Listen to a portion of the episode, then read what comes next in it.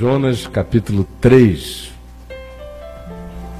Depois que aconteceu a história toda, vocês lembram que Jonas fugiu da presença de Deus.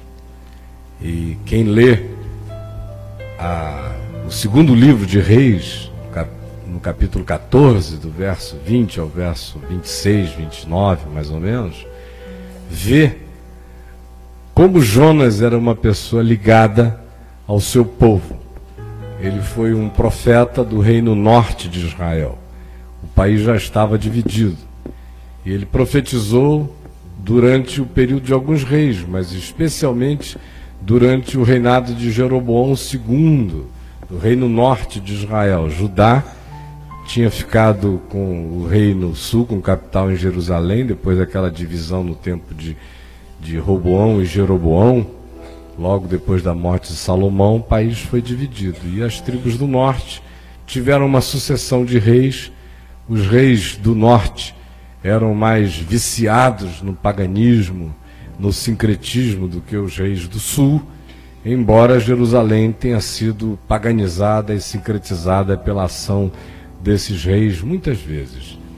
Mas o reino norte, cuja capital na maior parte das vezes esteve em Samaria, foi farto na absorção de culturas estranhas, de espíritos estranhos, deuses estranhos, e entregavam-se com avidez àquelas práticas, de modo que os profetas do reino norte de Israel tiveram que lidar com essa questão com muita intensidade. Vocês lembram de Elias, ele lidou com Acabe, a cidade, a região de Samaria, tudo aquilo que aconteceu naquela geografia de Israel.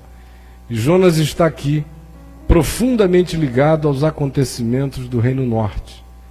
Jeroboão, que diz o texto em 2 Reis que fez o que era mal perante o Senhor, no entanto, apesar de espiritualmente ser uma pessoa falida, do ponto de vista dos empreendimentos, da economia, ele foi bem sucedido. Ele alargou os termos do Reino Norte de Israel aos extremos profetizados, construiu um monte de coisas, tentou se defender dos inimigos que eram hostis, presenças frequentes da Síria e de povos adjacentes que faziam guerra, e ele defendeu o país como ele pôde, embora espiritualmente ele fosse uma pessoa conturbada, confusa. Na designação da Bíblia, alguém que fez o que era mal perante o Senhor. Mas falando-se de Jonas, ele, apesar de tudo isso, amava Israel. Obrigado. Amava Israel muito mais do que ele podia imaginar que o fizesse. Só que o amor dele por Israel beirava a idolatria. Ele creu tanto que Deus poderia e iria dizer e falar com Israel, cria tanto no significado espiritual de Israel e no papel que o país ocupava do ponto de vista da soberania de Deus na história, que ele foi perdendo foco. E isso acontece com muita facilidade na vida da gente. A gente começa fazendo as coisas para Deus, com todo amor, com toda disposição, disponibilizando o coração para servi-lo, e o tempo vai passando, e as coisas vão acontecendo, e à medida em que as coisas vão acontecendo, se nós não formos argutos, sensíveis, espiritualmente tomados de discernimento e com uma vontade grande de auscultar, perscrutar, entender o próprio coração, a gente acaba se perdendo. E aí o amor a Deus vai dando lugar ao amor às coisas que a gente chama de Deus. E aí o amor a aquele que nos fala e que nos chama vai dando lugar ao amor e a vinculação que a gente vai desenvolvendo com aqueles para quem a gente fala a palavra de Deus. E aí, depois de um certo tempo, Deus e as coisas de Deus, Deus e o povo de Deus, Deus e a obra de Deus vão virando uma coisa só e mecanismos de substituição sutis, gradativos vão se implantando. E quando a gente percebe, nós estamos vivendo só das atividades relacionadas àquilo que para nós concerne aos interesses de Deus e pensando que nós estamos preocupados com as preocupações de Deus, a gente acaba perdendo o vínculo, a intimidade, a espontaneidade, a disposição, a essencialidade do desejo de, antes de qualquer coisa e, sobretudo, estarmos conectados em sintonia com a vontade de Deus para a vida da gente, para os acontecimentos da nossa existência relacionados. E foi o que aconteceu com Jonas num processo que não nos é descrito, mas é possível a gente verificar. No texto do livro do Velho Testamento, chamado livro de Jonas, quando se conta alô, alô. aquele profeta de alô, alô, oi, ah, oi. Para os sentidos de alguns de um modo fabuloso, se diz que ele ouviu a palavra de Deus que mandava que ele fosse pregar aos ninivitas. Mas os ninivitas eram, naqueles dias, os principais promotores da opressão que Israel experimentava. A ponto de que se diz que o país estava num estado em que não havia nem escravo nem livre. Ou seja, dentro do país não havia nem o poder para escravizar alguém, como não havia também o poder para fazer ninguém livre. O país estava num limbo terrível. E era o cerco, a opressão, o controle da superpotência ninivita o que gerava isso. E o amor de Jonas por Deus foi dando lugar cada vez mais ao amor dele pelo povo, pelo, por Israel, como nação, foi se apaixonando cada vez mais profundamente pelo significado político de Israel, foi cada vez mais antagonizando os inimigos de Israel dentro do seu próprio coração, sem fazer a leitura que frequentemente os outros profetas fizeram. Eles denunciavam o que podia vir de fora como opressão, mas sem jamais deixar de falar diretamente ao coração do povo de Israel, afirmando que tudo aquilo estava acontecendo porque o povo se afastara de Deus de fato e de verdade. Ele foi perdendo essa dimensão crítica, foi perdendo a dimensão da análise do que acontecia e foi se ideologizando profundamente. De modo que agora a obsessão e a fixação dele tinha a ver com a eliminação do adversário, do inimigo, do opositor, do satanás geopolítico que ele tinha diante dele, encarnado e simbolizado e manifestado na realidade dos ninivitas. E o coração dele foi se perdendo, ele não notou. Até que um dia Deus fala a ele: vai e prega ao inimigo. Agora é hora de tu te levantares e tu pregares ao inimigo, aquele que te faz mal, aquele que te oprime, aquele que te tira o pão, aquele que te diminui o espaço, aquele que arranca de ti a mobilidade, que faz com que a tua existência, a existência deste povo, aconteça nos limites cada vez mais determinados por forças estranhas e de fora. Vai e prega a eles. Anuncia-lhes a palavra do Senhor, dizendo que se não houver arrependimento, eu vou subverter essa nação toda. Aí Jonas pensou e disse: e se eu pregar e esse povo se arrepender, eu não vou não. Eu estou doido que ele se acabe mesmo. E ele comprou tickets para o sul da Espanha, foi para Tarsis. De fato, não se sabe mesmo, em verdade, se ele estava indo para Tarsis porque essa palavra, essa expressão foi para Tarsis, naquele dia também significava algo semelhante àquilo que para nós soa quando alguém diz vai para a China, vai para o fim do mundo, vai para algum lugar onde ninguém te acha. O cara foi para Tarsis. Ele queria ir para onde ninguém o pudesse encontrar. E compra passagem só de ida. E vocês lembram as ocorrências de como a tempestade vem e se torna absolutamente alienígena na sua manifestação poderosa, e acontece que ele, enquanto isso, tinha entrado numa profunda depressão e dormia no porão do navio. O texto grego da Septuaginta, que é a tradução do hebraico para o grego feita por 70 anciãos de Israel, nos dá conta de que ele dormia profundamente um sono contínuo. Ele estava hibernando de fato, porque toda fuga da palavra de Deus, da vontade de Deus, põe a gente num estado de hibernação espiritual. E o texto da Septuaginta ainda acrescenta uma curiosidade, diz que ele roncava bastante, no que eu me identifico imensamente com ele. Sou ruidoso também, minha mulher que o diga. E ele roncava, roncava, roncava, de modo que todos lá em cima se angustiavam, querendo enfrentar a tormenta, jogando as coisas para fora do navio, e ele dormia, hibernava e roncava na sua depressão silenciosa, na sua fuga não confessada em relação àquela que era a vontade de Deus expressa para a vida dele.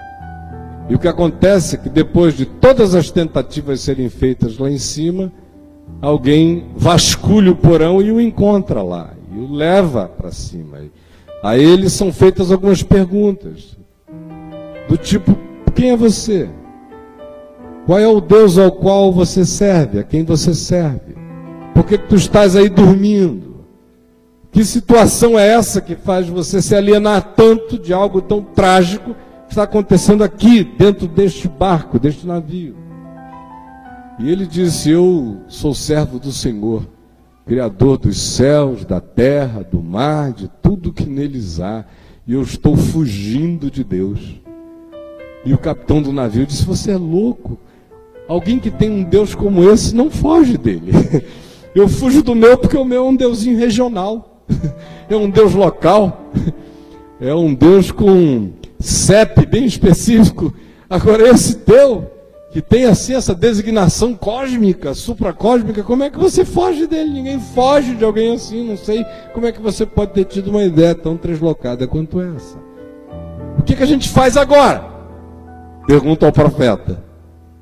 Aí ele diz: Por que, que vocês não me jogam na água?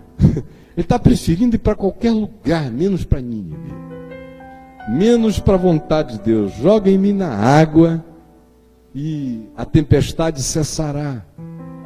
Porque uma das coisas que surgem fortemente no coração de alguém que está num processo deliberado e consciente de fuga da vontade de Deus é que se instala esse sentimento autodestrutivo, essa desesperança em relação a hoje e a qualquer futuro. É estranho. Mas muito frequentemente o coração de qualquer um de nós é capaz de escolher a morte do que escolher a vontade de Deus para a vida da gente. E a gente faz isso sem negar a Deus, sem dizer que ele deixou de ser para nós. Ao contrário, é uma devoção suicida. O indivíduo diz: Eu sirvo ao Criador do Deus que fez o céu, a terra, o mar e tudo que neles há. Agora, a solução para isso não será uma virada de rumo da minha vida para fazer a vontade dele. Joguem-me no mar, isso tudo é quieto. A gente resolve essa história. E foi o que com efeito aconteceu. Ele foi tragado por um grande peixe, talvez um cachalote, e passou três dias e três noites no ventre do grande peixe, fez aquela oração extraordinária quase impossível da gente imaginar um indivíduo espremido no estômago daquele peixe, no meio de tudo que é dieta de peixe. Vocês podem é, ter uma ideia da fragrância extraordinária daquilo que cercava Jonas, como foi uma viagem confortabilíssima, parecida com esta para cá de hoje, foi muito parecida. Né? Alguém aqui reclamou da viagem? está precisando pegar o submarino de Jonas para saber o que é bom. E lá estava ele, dizendo: Senhor, as algas estão fazendo volta na minha cabeça. Todos os elementos do fundo do mar caem em cima de mim. De vez em quando o peixe abre a boca, entra aquela coisa mesmo. E eu estou aqui. E tudo que eu queria era a chance de poder contemplar o teu santo templo outra vez. Faze alguma coisa na minha vida que me restaure, que me coloque no lugar da tua vontade. E o Senhor falou ao peixe, e o peixe vomitou a Jonas na praia. E Jonas saiu como todo bom vomitado, com todas as implicações do vômito. E levantou-se, entrou na cidade de Nínive e pregou ao povo. E a gente não sabe se as pessoas se converteram por causa da palavra ou para ficarem logo livres do profeta. O fato é que a reação foi extraordinariamente unânime. E todos começaram a dizer: nós precisamos mudar de mente, de vida, de caminhos. E até o rei de Nínive se levantou no seu trono e declarou um jejum que deveria incluir até os animais. Ninguém deveria dar de comer nem aos bichos. Eu não tenho conhecimento na leitura bíblica de uma situação tendo acontecido nesse nível, com essa gravidade, do território de Israel. Onde o jejum não só é coletivo, nacional, humano, mas inclui até toda a criação das pessoas, todos os animais domésticos ou de criação que elas pudessem ter. E aí Jonas ouve aquilo, vê o que está acontecendo, e ao invés de se alegrar profundamente com a conversão do inimigo, ele se deixa tomar por um estado de ódio, de raiva. E, e fala com Deus, quando Deus vem falar com ele. Ele diz: Eu sabia. Eu não queria vir, desde o início. Eu sabia que era isso que ia acontecer. O Senhor é misericordioso, é bondoso, essa coisa cheia de graça, desgraça. O Senhor é assim tão misericordioso cheio de graça, amo os meus inimigos. E eu sabia que isso ia acontecer, foi por isso que eu me antecipei. E estava indo para Tarsis. E agora está aqui essa coisa, o inimigo convertido. Que coisa horrorosa o inimigo convertido. Aí sai da cidade chateado, furioso, com ódio de tudo. Ele só não declara guerra a Deus porque ele tinha pudores em relação a essa possibilidade. Mas o coração dele está odiando a soberania de Deus que ama o inimigo dele. E aí, ele se deita num lugar cansado, chateado, pedindo para si a morte não tinha coragem de se suicidar, mas tinha uma vontade enorme que caísse um raio na cabeça, um pau de uma árvore em cima dele, que alguma calamidade vai acontecer. Senhor, me leva, tira minha vida, tudo menos a conversão do meu inimigo. E aí Deus faz nascer uma erva no campo, que vai crescendo do dia para a noite de um modo assustador. E Jonas, que estava ali sob o sol causticante, recebendo o sopro dos ventos orientais que vinham carregados de areia e de calor, que eram intensos e horríveis, se sente extremamente agradado pela proteção da sombra da erva. Aí fica curtindo a erva. Aleluia pela erva. Louvado seja Deus pela erva. Oh Deus, agora eu sei que tu me amas. Louvado seja o teu nome pela erva. Ele estava na iminência de criar a primeira igreja da erva. Sem nenhuma alusão a nada ruim, é óbvio, né? Se fala em erva, o pessoal já lembra de outras coisas. Quase fez, mas ele estava ali naquela alegria, no encantamento com a erva enorme. E aí Deus enviou um bichinho. Olha a singeleza dessas coisas. Uma erva e agora um bichinho. São os instrumentos de Deus para curar profeta. Erva e bichinho. uma erva. Porque o profeta adora uma erva. Sombra na minha cabeça. Aleluia. Agora eu tive um sinal da tua misericórdia. Eu estou começando a me sentir próspero. O Senhor está sobre mim. Aí o Senhor fala com o bichinhozinho dele. Vai lá, bichinho. Aí o bichinho foi. Começou a comer a erva. Quando Jonas acordou, aquela lagartinha devorado a erva toda, ele pegou aquele sol na cara, foi ficando com uma raiva enorme. E Deus veio falar com ele nesse momento de raiva outra vez. O que, que está acontecendo contigo, Jonas? E o Jonas disse: Eu estou com muita raiva. Porque tu enviaste a erva, a erva que me cobriu, que me fez sombra, e agora ela foi destruída. E o Senhor disse: Tu ficas assim consternado e aflito e triste por causa de uma erva que tu não criaste, que tu não plantaste, que tu não regaste, que tu nem imaginavas que existia, que apareceu na tua vida como um susto, benfazejo, que cresceu e te deu sombra por horas, e a ela tu te apegaste com essa visceralidade toda. E como é que tu amas uma erva com essa paixão? A erva que tu não fizeste, não criaste. E tu não queres que eu ame com toda a força do coração de Deus a este povo que eu criei. É composto de 120 mil almas, fora o boi, o gado e todas as espécies que com eles estão agregados de vida. E o profeta vê a profecia do seu livro encerrada com essa palavra sem continuidade. Porque a continuidade agora dependeria dele. A gente de fato não ficou sabendo o que aconteceu com Jonas. Se ele ouviu aquela palavra para o bem ou para o mal dele. De maneira muito proposital, o texto termina e deixa a história em aberto porque a continuidade dessa história é comigo, é com você e é com cada um de nós.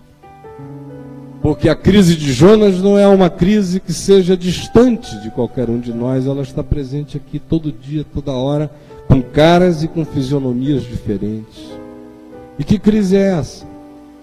Eu disse no início que com muita sutileza a gente vai deixando as coisas escaparem, os sentidos essenciais, o amor, essencial, as convicções mais profundas vão sendo levadas, lavadas, escorridas, largadas por nós em lugares diferentes, sem que a gente perceba e o nosso coração vai se concentrando naquilo que é factual, que é concreto, que é objetivo, que a gente maneja, que a gente manobra, que a gente vê, que a gente toca. Todas essas coisas que a gente relaciona a Deus e com as quais nós nos envolvemos por causa dele, mas que nem por causa disso deixam de existir por elas próprias e têm frequentemente por coração da gente, ganham no coração da gente um significado que não é o significado original. Porque nós não fomos feitos para servirmos a estas coisas, nós fomos feitos para servi-las por amor a Deus, e no dia que o amor a Deus se desvanece no nosso coração, ainda que tudo continue igual no serviço que a gente faz, já de nada nos aproveitará. Acabou, morreu. A gente continua no ativismo, continua apaixonado, continua intenso, continua ocupado, continua com um monte de coisas acontecendo, com uma agenda lotada, mas Deus não tem mais lugar, porque daí em diante a gente tem a nossa própria agenda, a gente tem o entendimento daquilo que Deus pensa. É quando a gente começa a dizer Deus pensa. Quando a gente começa a dizer Deus pensa, a gente está num caminho muito perigoso porque eu sei o que Deus tem revelado sobre a palavra dele. Isso me está revelado e dito. Eu não sei o que Deus pensa, porque os pensamentos dele não são os meus pensamentos. E os caminhos dele não são os meus caminhos. O que me está revelado diz respeito a mim. é para eu pensar e obedecer. Mas eu não sei o que Deus pensa. E Deus tem cada ideia. Se alguém tiver dúvidas sobre as esquisitices de Deus, se olhe no espelho. Aí você vai ver como Deus é estranho. Como o amor de Deus é louco. Olhe bem para você. E nunca mais duvide da loucura de Deus, da esquisitice de Deus, nem da liberdade de Deus. Isso me lembrou agora uma história aqui no Recife, há uns 25, 27 anos atrás, não me lembro. Eu estava lá pregando um encontro de seminaristas junto com o Juan Carlos Ortiz, década de 80, no iníciozinho da década de 80. E lá pelas tantas, o Ortiz, na fala dele, de manhã, eu pregava geralmente à noite, ele fez uma menção a um texto de Colossenses e insinuou que em alguma hora, em algum momento, quem sabe até o diabo se convertesse. Mas não afirmou, ele só, ampassando, deixou essa assim com o pessoal, foi à frente, concluiu a mensagem dele e aquela pastorada presbiteriana com todos os seminaristas e também havia Batista dessa lá, foi todo mundo em cima do Juan Carlos Ortiz e eu ia descendo com ele a plataforma para a gente ir para o chalé atrás, quando vieram aquelas pessoas, Caio, Caio, você ouviu o que o Ortiz falou? Eu falei, eu vi. Você está se referindo a coisa de que eventualmente até o diabo entra na graça? Aí, é, o que, que você acha? Eu falei, eu não sou Deus, meu irmão, isso é um departamento para além do meu. Aí foram em cima do Ortiz. E, você quis dizer isso? Falou, não, eu insinuei. Mas como que você disse isso? Eu disse dizendo. Mas por que que você disse isso? Por que, que você quer saber? Eu quero saber se, se o diabo vai se converter. Aí ele falou, mas escuta, você é convertido? Aí o rapaz falou, sou. Ele falou, então tem esperança para o diabo, meu irmão.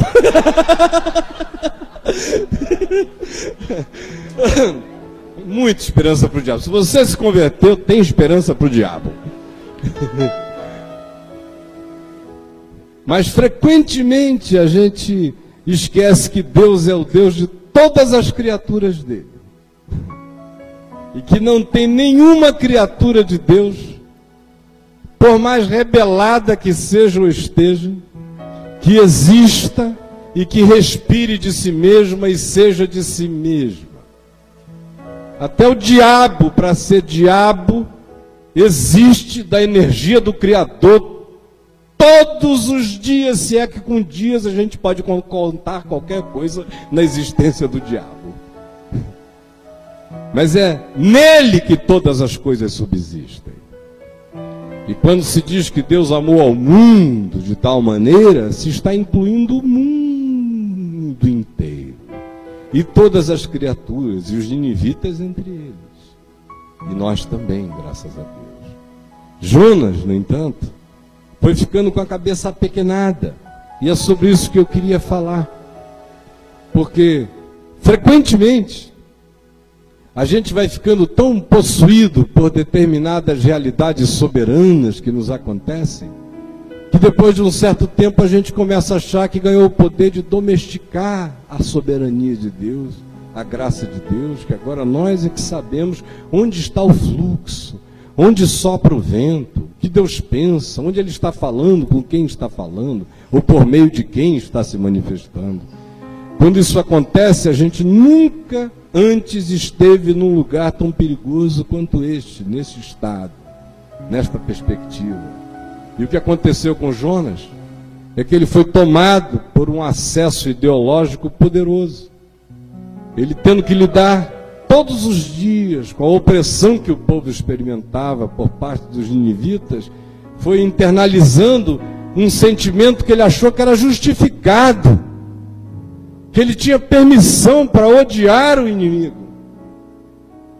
e para desejar o pior para o inimigo. E quando isso foi se instalando e criando raízes dentro dele, criou uma blindagem no coração de Jonas, ele já não conseguia mais obedecer a palavra de Deus se a palavra de Deus o designasse na direção do inimigo, ou da antítese, ou daquilo que era oposto, que lhe era adversário.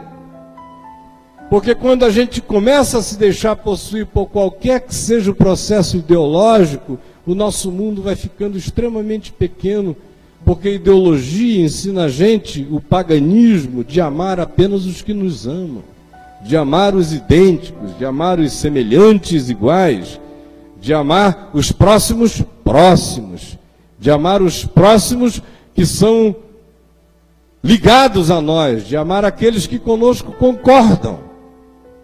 E aí, quando a gente entra nesse processo de experimentar amor reduzido apenas a dimensão daquilo que a gente chama de meu povo, de minha gente, isso em qualquer âmbito, seja no âmbito nacional, racial, étnico, ou no âmbito grupal, comunitário, quando a vida da gente vai ficando condicionada pelo espectro da ideologia ou da teologia ou de um determinado entendimento que vai se cristalizando na gente como que uma ideologia, no fundo.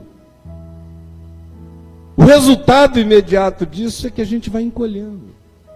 A gente começa a não ver mais o que Deus está querendo que a gente vê. Veja, a gente não consegue mais enxergar o que Ele nos mostra. A gente não consegue mais amar a quem Ele ama. A gente começa a ter observações acerca de Deus. A gente nem sempre as confessa, mas a gente as tem. A gente discute com ele no coração. A gente não entende e a gente faz objeções àquilo que a gente não compreende. No fim dessa história inteira, ele estava tão possuído pela ideologia dele que ele preferia ver os ninivitas se perderem a ele não ter razão no que ele tinha dito anos e anos a fio. É quando a mensagem do profeta fica mais importante do que a palavra de Deus. Quando aquilo que o indivíduo disse tem que valer, tem que acontecer, tem que vingar. E ele passa a torcer pelas desgraças que ele vaticinou, que é para que as palavras dele não caiam por terra. Aí nessa hora Deus já era. Nada mais faz sentido, ele vive para confirmar o significado veraz do que ele tinha dito e profetizado, dos anúncios que ele tinha feito. E aí no final dessa história inteira a gente encontra e vê um homem lidando com ervas. O mundo dele estava reduzido àquilo ali. 120 mil pessoas em Nínive jejuando, vestindo pano de saco, animais gemendo na manjedoura, na estrebaria, nos campos, privados de água, de alimento por aqueles que eram seus criadores, como uma demonstração de arrependimento diante de Deus, mas Jonas não consegue se alegrar com aquilo que faz Deus gargalhar de prazer. Porque a palavra do profeta tinha se transformado para ele em algo mais importante do que a palavra de Deus para a vida.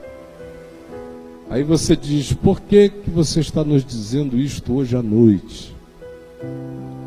Bom, em primeiro lugar, porque eu senti uma vontade grande, sentado ali jantando, de falar exatamente isto a vocês. A segunda razão é porque eu tenho certeza que nós estamos vivendo hoje, no caminho da graça, um momento extremamente delicado, que é justamente aquela hora e aquele momento no qual a gente começa a ver coisas acontecerem. E a gente começa a ter alegrias. A gente começa a achar que já não está mais só. A gente começa a ver a palavra do Evangelho chegando ao coração de muita gente. E isso nos coloca numa situação inicial de muita celebração, mas exatamente colocando o pé num caminho perigoso daqui para frente.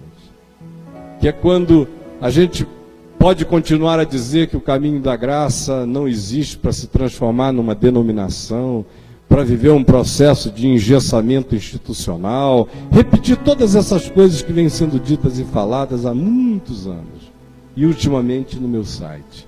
No entanto, nem por causa disso nós estamos seguros. Porque agora é a hora na qual a gente corre o risco de começar a cair naquele ativismo tão grande em relação às coisas que estão acontecendo, popping up, aqui e ali, um monte de coisa pipocando. Pá, pá.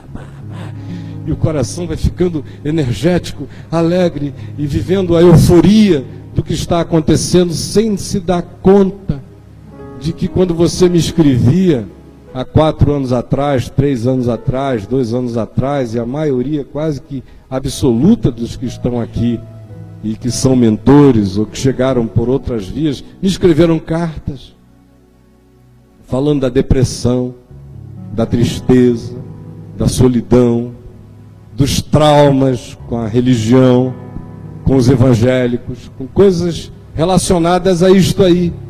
Sofridos, machucados, magoados, podados, alguns adoecidos de alma, de mente, de emoção, alguns tendo perdido completamente as suas esperanças, o desejo de viver, de se dar, alguns tinham caído num estado de profundo cinismo, achando que as coisas eram como eram e que não tinham jeito mesmo.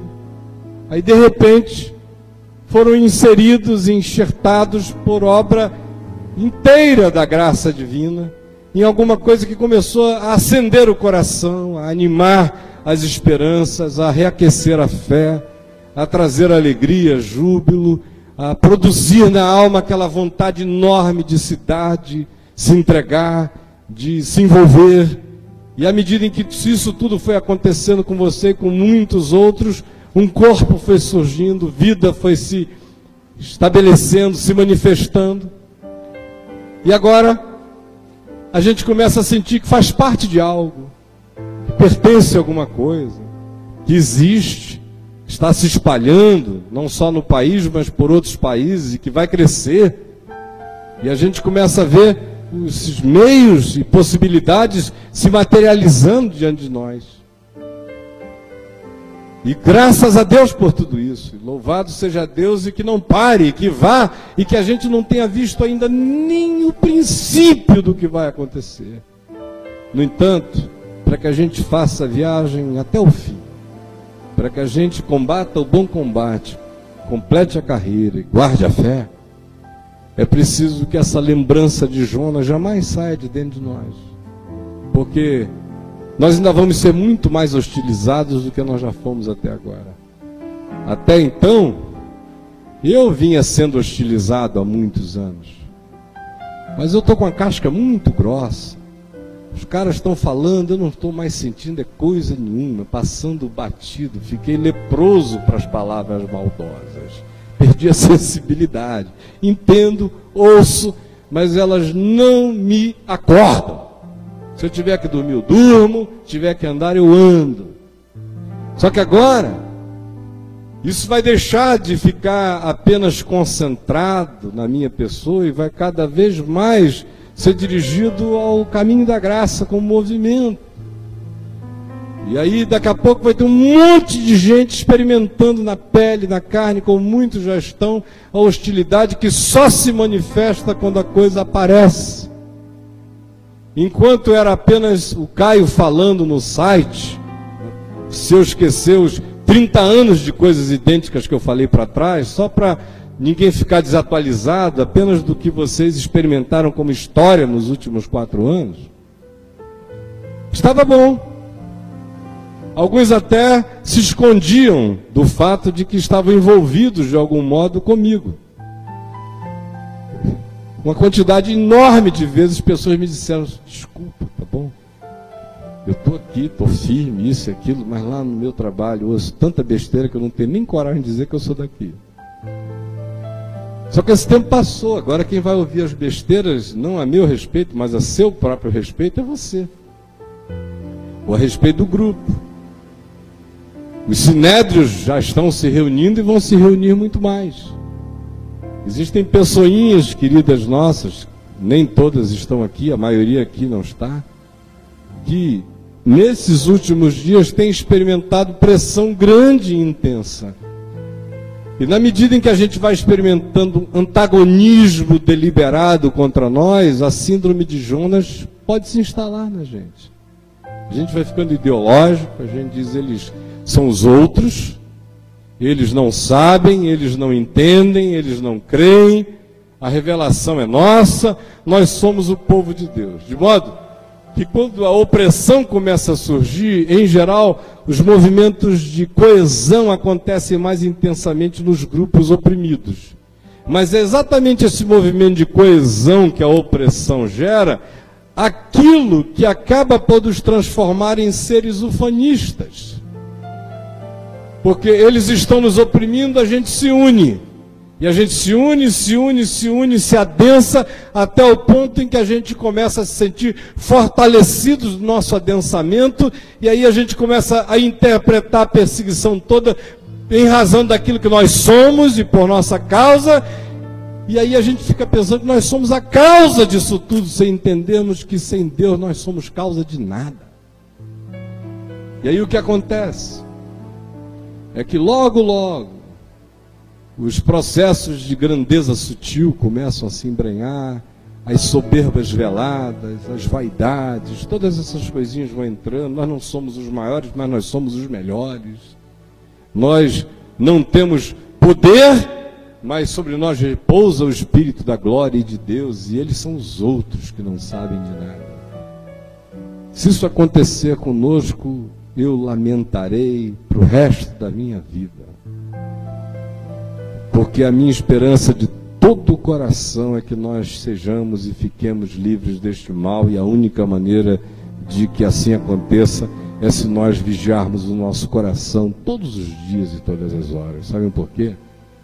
Porque Deus ama aqueles de onde de cujo meio nós saímos. Deus ama aqueles que nos oprimem. E Deus ama aqueles que não nos conhecem nem nos oprimem porque não nos conhecem. E se nos conhecessem também passariam batidos porque estão noutra. Deus os ama.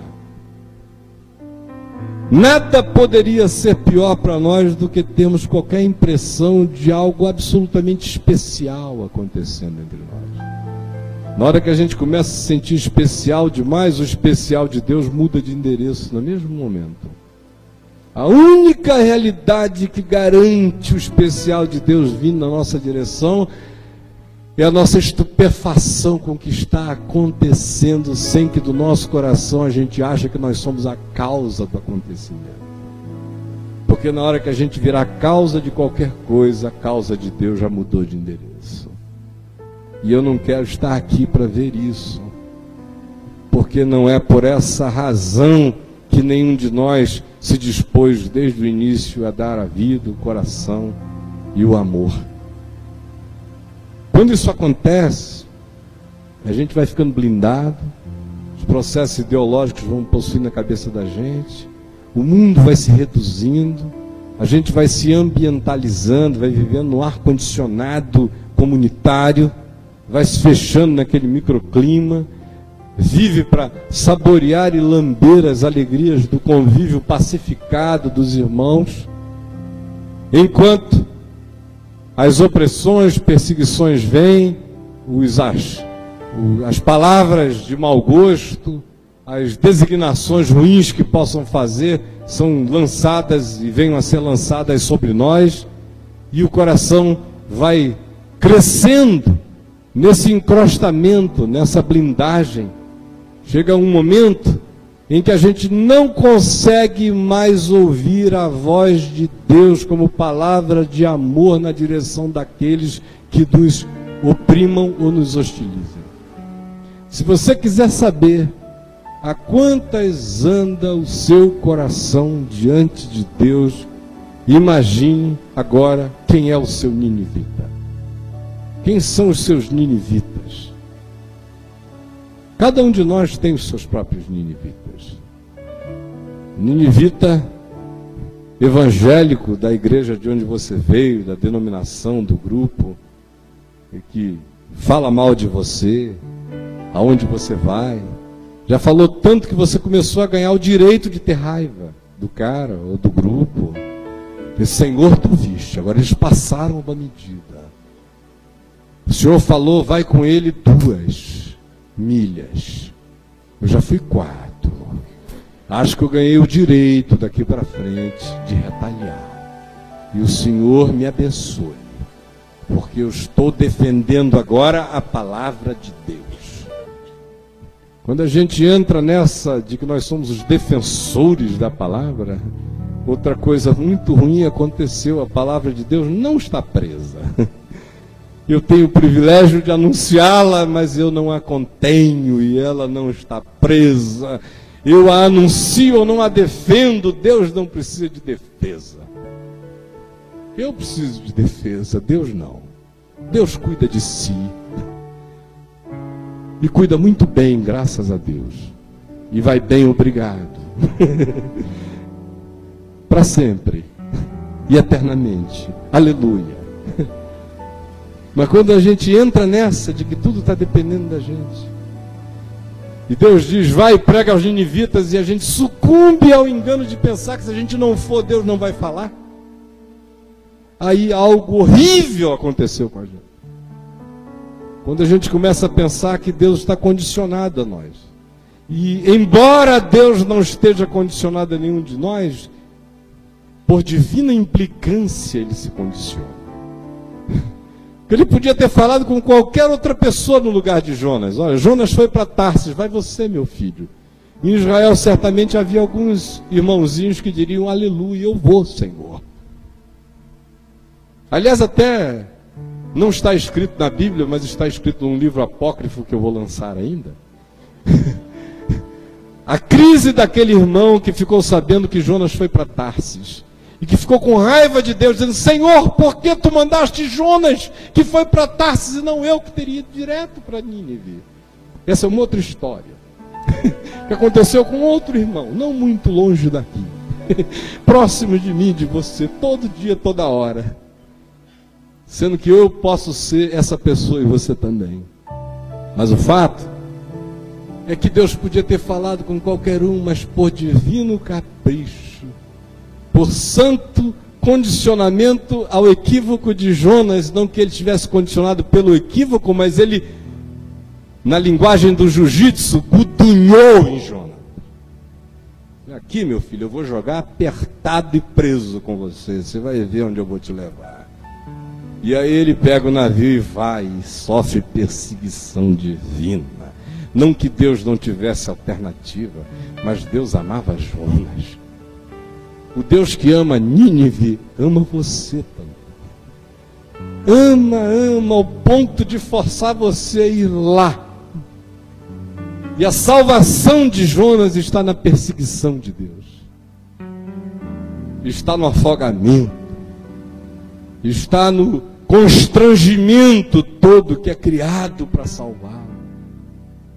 Nesse Deus que move céus, terra, cachalotes, mares, para fazer Jonas abrir o olhar, mas mesmo assim ele não abre. Ele é capaz de, na hora do aperto, dizer: tá bom, tá bom, entendi, me salva, me manda, me leva, faz de mim a tua voz. Desde que tu não cumpras a tua palavra. Eu vou, mas nada de converter esse pessoal, por favor. Eu não quero voltar para Israel assim. Eu sou filho de Amitai, um profeta respeitado. O pai dele era profeta. Filho de crente é sempre um problema. O cara fica caprichoso, cheio de vontades. O pai era profeta, criado numa casa de profetas, com pedigree de profeta, com escola de profeta, com conhecimentos que só profetas têm. Ele começa a pensar que ele tem prerrogativas especiais. E aí, o que vai acontecendo no coração desse homem é que ele parte de uma missão divina e termina essa história discutindo sobre erva e lagarta. O mundo dele acaba entre erva e lagarta. Foi ficando daquele tamanho, diminuindo, diminuindo, diminuindo, diminuindo. Porque quem não quer enxergar o mundo de Deus, o mundo que Deus ama, acaba tendo que lidar com um ambiente que fica compreendido entre erva e lagarta um ambiente absolutamente minimalista, fechado em si mesmo, não conseguindo enxergar nada do amor de Deus e mergulhado num egoísmo absoluto, porque só lhe interessa e só lhe toca o que lhe diz respeito ao próprio umbigo. É nesse caminho que muitos acabam podendo ser descritos como aquilo que Paulo designa lá, escrevendo a Tito, quando diz o Deus deles é o seu próprio ventre. O indivíduo vai se ensimesmando e no fim de tudo a existência dele acontece em função dos seus caprichos, suas vontades e Deus que se submeta a isso. Aí você diz: Poxa, isso graças a Deus está muito longe de mim. E eu espero que esteja longe da sua situação hoje, mas não está longe de nenhum de nós como possibilidade existencial a qualquer momento da vida. Então hoje à noite, o que eu queria dizer a você, na mesma medida em que digo a mim mesmo, é que nenhum de nós se equivoque. A gente está vivendo um momento extremamente importante, porém delicado. E à medida em que isso tudo for crescendo e se expandindo, muitas vozes hostis, com ações hostis, vão se manifestar. E aí tome cuidado nesse dia nessa hora, se é que esse dia, essa hora não chegaram para você, para que você não comece a imaginar que esse mundo tem fronteiras, porque Paulo diz, escrevendo aos Efésios, que em Jesus toda barreira, todo muro de separação foi destruído. Os muros que existem, existem aos nossos olhos. Existem pelos limites da nossa visão que não consegue passar determinadas dimensões. Mas aquele a quem nós servimos olha sobre todos os muros e para ele todos os muros já foram derrubados na cruz. O que mais pode nos fazer mal agora, sabe o que é? é a gente desenvolver ninivitas no nosso coração. E como há pouco eu tinha perguntado, quem é o seu ninivita? Porque se você quiser saber a quantas anda o processo de Deus na sua vida, discerna quem é o seu ninivita e se pergunte: eu ficaria hoje profundamente contente se eu soubesse que o ninivita se converteu e não veio para a terra de Israel. Que o ninivita se converteu e não deixou de ser ninivita. Que o ninivita se converteu e não mudou de geografia. Que o ninivita que me oprimia se converteu e continua lá, na sua própria terra. E agora feliz e contente. Ou será que a única chance que o ninivita tem de provar que se converteu é se ele vier para a terra de Israel ou se ele vier para o caminho da graça? No dia em que o caminho da graça se transformar para você num signo que identifica quem são os seus irmãos e quem não são os seus irmãos, eu direi a você que o Senhor tenha misericórdia da sua vida nesse dia. Porque você terá se transformado naquilo que você repudia. Sem discernir que a gente repudia um espírito, a gente não repudia pessoas. A gente repudia modos, a gente não repudia gente. A gente repudia práticas, a gente não repudia os praticantes. Ao contrário, a nossa salvação de saúde espiritual diante de Deus está em que a gente faça tudo o que a gente está fazendo, sem que o nosso coração jamais pense que as coisas só ganharão significado importância, validade e sentido se começar a surgir migração de pessoas para dentro dos nossos grupos aqui no país ou em qualquer outro lugar, porque no dia que nós pensarmos assim é sinal de que o que começou bom em nós se deteriorou. E eu espero de todo o meu coração que ninguém aqui jamais seja assolado por esse espírito.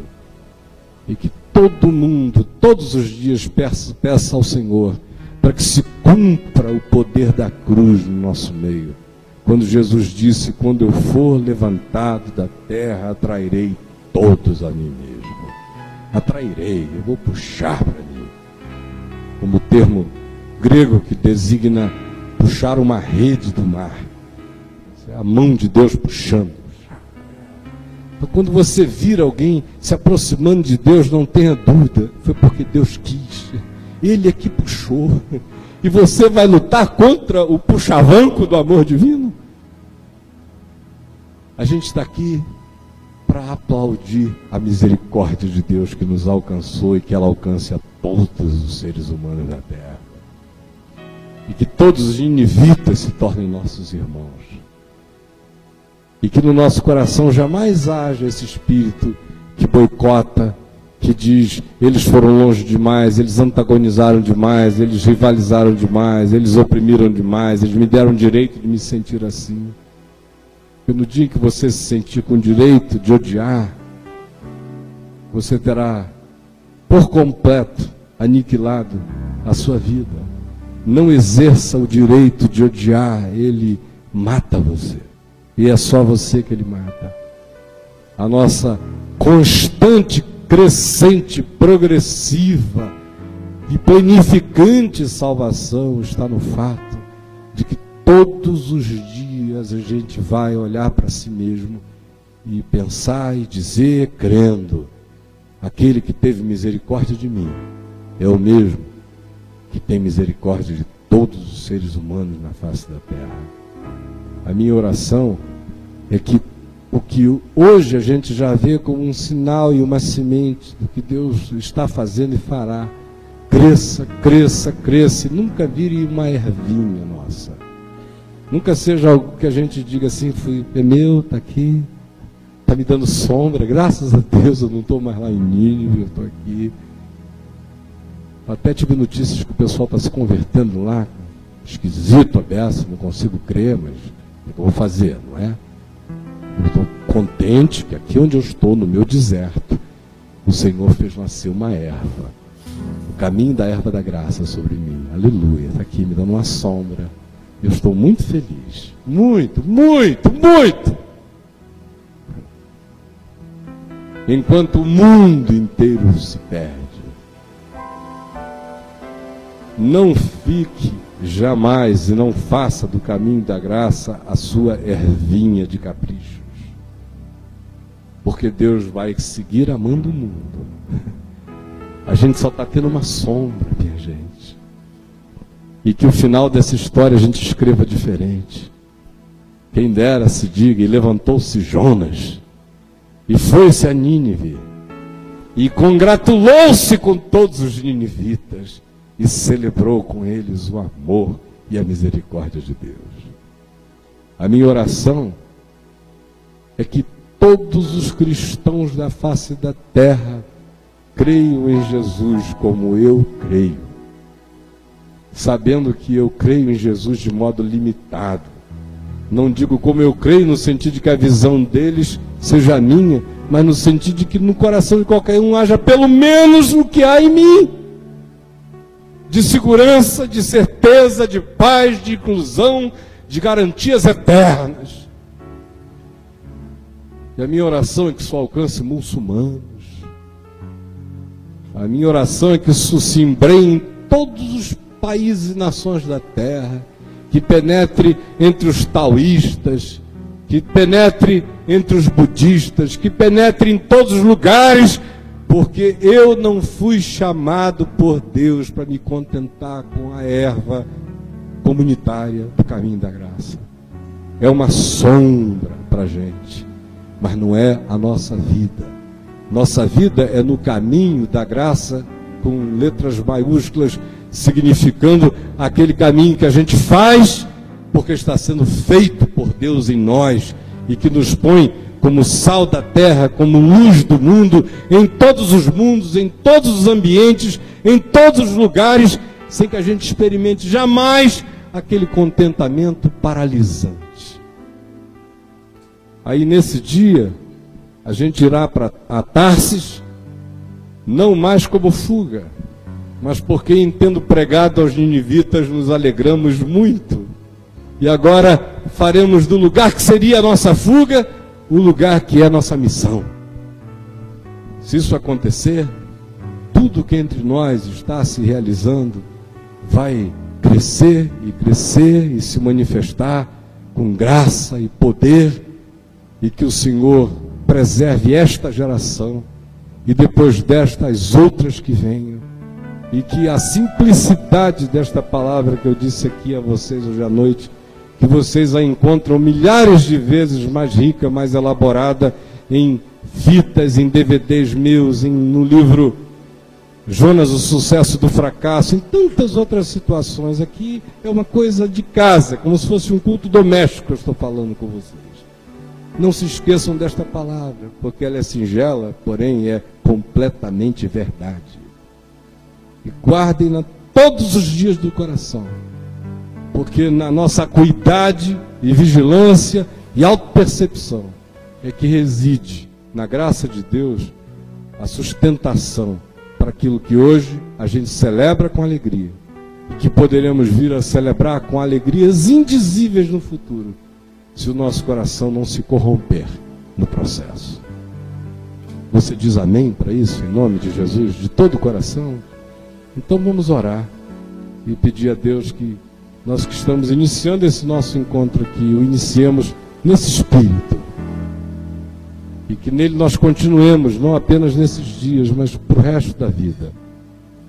E tendo que lembrar de vez em quando ou toda hora, ou sempre que necessário, como é sutil o caminho e como um profeta pode, em nome do amor, em nome do compromisso, em nome do nacionalismo, em nome do bairrismo, em nome da amizade pelos amigos, em nome de tudo, tudo de bom. Se distrair da vontade de Deus e chegar ao ponto de se tornar antagônico a ela.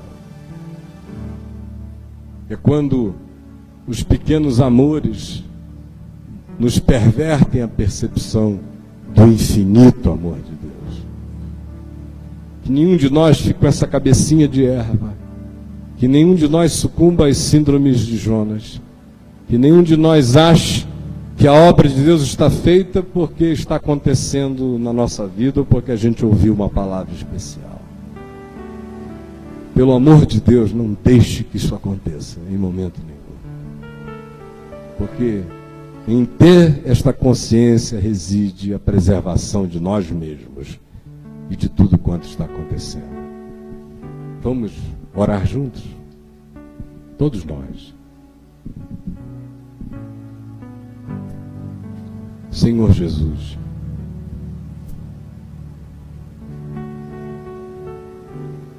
tu disseste que se os ninivitas tivessem ouvido o que aqueles que moravam em Cafarnaum, em Corazim, em Betsaida, tinham ouvido e tinham visto tu fazeres e tu realizares entre eles. Há muito que os ginivitas não só teriam se arrependido em pano de saco e cinza, mas teriam continuado em estado de arrependimento. Por isso, nós é que somos aqueles que corremos o maior risco. Nós que temos ouvido tua palavra, nós que temos visto teus sinais, corremos o risco de ficar em situação muito pior do que a dos nossos supostos humanos adversários. Salva-nos de termos adversários para nós mesmos, ou inimigos para nós mesmos quem quiser se inimizar contra nós, que o faça, ser nosso adversário, que o seja, mas preserva o nosso coração sem inimigos e sem inimizades, sem adversidades que procedam de nós contra os outros. Livra-nos de nos satanizarmos em qualquer processo.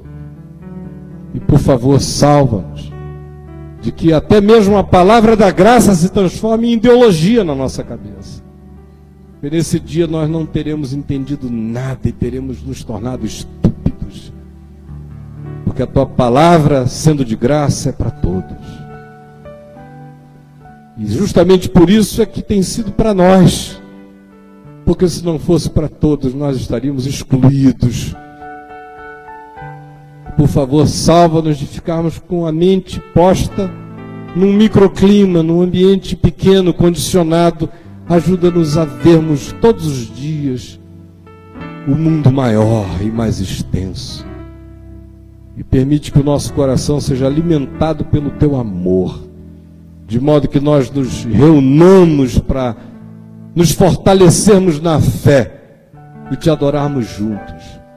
E não fujamos jamais de qualquer indicação tua em qualquer que seja a direção. E hoje aqui nós queremos orar por todos aqueles que para nós têm se manifestado como ninivitas na nossa vida. Pelo amor do teu nome, nós pedimos que tu derrames graça sobre todos eles, assim como tu tens derramado sobre nós. Tu que nos tens alcançado os alcances. Porque nós mesmos já estivemos vivendo em situações muito mais difíceis das quais tu nos tens tirado. Por favor, dilata o nosso coração. Nós oramos por todos aqueles que estão dentro das igrejas evangélicas, das igrejas católicas neste país, por todos aqueles que leem o Evangelho em sessões espíritas, por todos aqueles que acendem uma vela em nome de Deus e outra em nome de algum Exu. Nós oramos por todos os homens e pedimos que tu nos salves de ficarmos obcecados em qualquer que seja a direção. Não deixa que o nosso mundo se reduza a respostas ou a reações àquilo que nos façam ou acerca de nós seja dito. Permite que o nosso coração não seja reativo, mas propositivo no teu amor, na tua graça. Nós pedimos que tu derrames um grande banho do teu amor no coração de milhões de pessoas que invocam o nome de Jesus hoje em templos e santuários os mais diversos, sem terem jamais sabido de Jesus, senão segundo a carne. Permite, Senhor, que lhes seja dada a revelação no Espírito acerca de quem Tu és, Senhor Jesus. E que o nosso coração se alegre. Longe de nós todo ciúme, longe de nós toda facção, longe de nós toda disputa, longe de nós todo espírito contencioso, longe de nós toda amargura, longe de nós toda gritaria, longe de nós toda hostilidade, pelo amor do teu nome, adoça o nosso coração, de modo que nós não tenhamos medo de nenhuma palavra tua, de nenhum endereço teu, de nenhuma intenção tua, na direção de quem quer que seja, Senhor nós não estamos aqui para que aquilo que nós dissemos vingue, nós estamos aqui para que a tua vontade seja feita para que o teu amor se derrame sobre todos os homens, porque esta é a tua vontade e nós associamos a tua vontade à nossa. E queremos ser cooperadores de Deus, queremos ser embaixadores dessa boa nova, não como constrangidos, mas de boa vontade alegres em tudo aquilo que signifique intenção do teu coração em qualquer que seja a direção. Nós pedimos que seja assim e que tu nos acolhas agora na intenção do nosso coração de que assim seja. Eu te peço em teu nome, Senhor Jesus, e para a tua glória, e com a certeza de que assim está sendo. Amém e amém. Thank you.